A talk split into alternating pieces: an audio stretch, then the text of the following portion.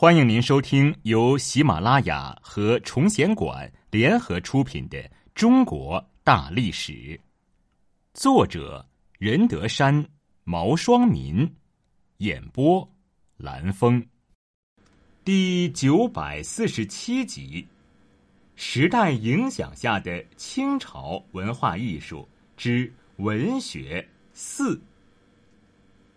到了康熙中期。清廷笼络汉族文人的政策产生了明显的效果，社会也趋于稳定。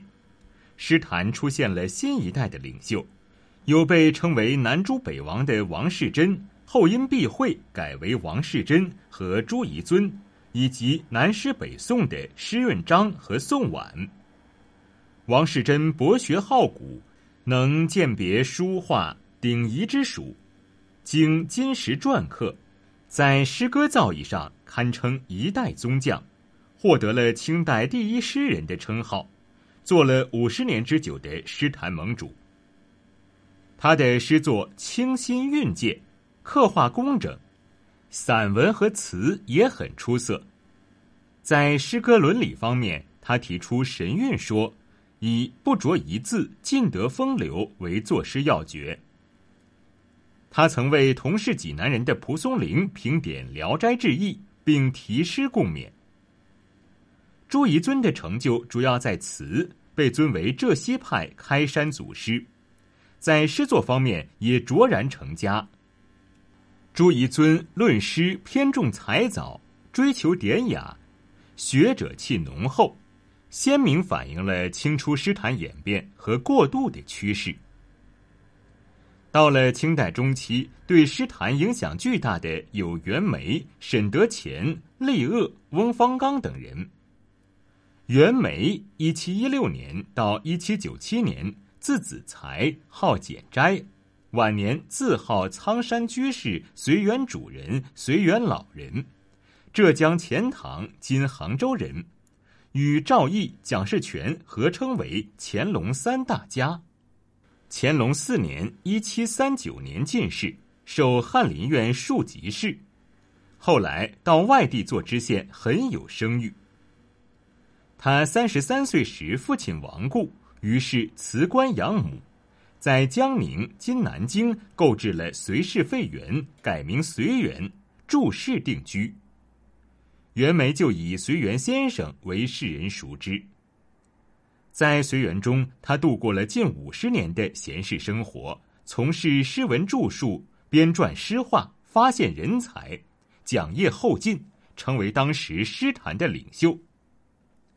在诗歌理论上，他崇尚性灵说，表达自己的性情、个性和诗才，认为凡诗之传者都是性灵，不关堆垛，提倡诗歌应该是直抒怀抱。书写个人的性情遭际，讲求自我个性，在题材范围的选择上也相当广泛，大都不拘于传统思想和正宗格调的限制，可以说是信手拈来，感情奔放，在当时很有创新性。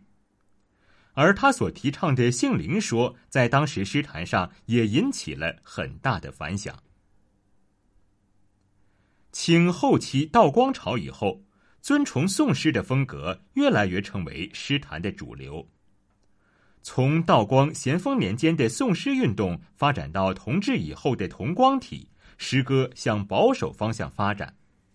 同时，鸦片战争前后涌现出了以龚自珍、魏源为代表的启蒙诗人；戊戌变法前后，更是出现了以梁启超、黄遵宪为代表的维新诗人。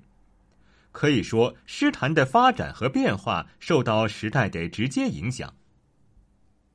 道光年间，宋诗派发展成为宋诗运动，倡导者相继为程恩泽、齐俊藻及曾国藩等，参加者有何绍基、郑珍、莫有之等。宋诗运动以构筑宋诗诗意体系来寻求古典诗歌的创作出路。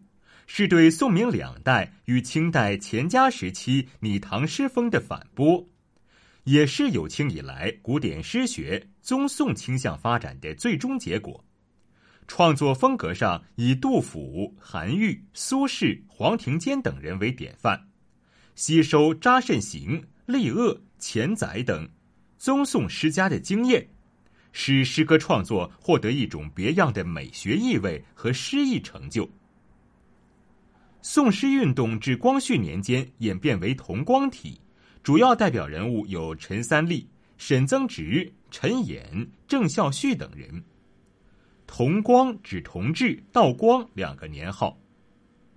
同光以来，诗人不墨守盛唐者，影响一直延续到五四前后。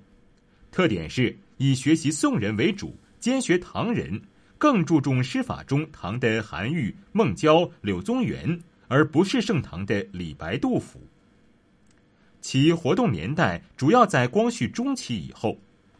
同光体又分为陈三立的赣派、陈衍的闽派和沈曾植的浙派三派。这些诗人身处洋务运动和维新变法时期，对洋务运动和变法大多持支持的态度，创作了不少反对外国侵略、悲愤国事的作品。具有进步的倾向。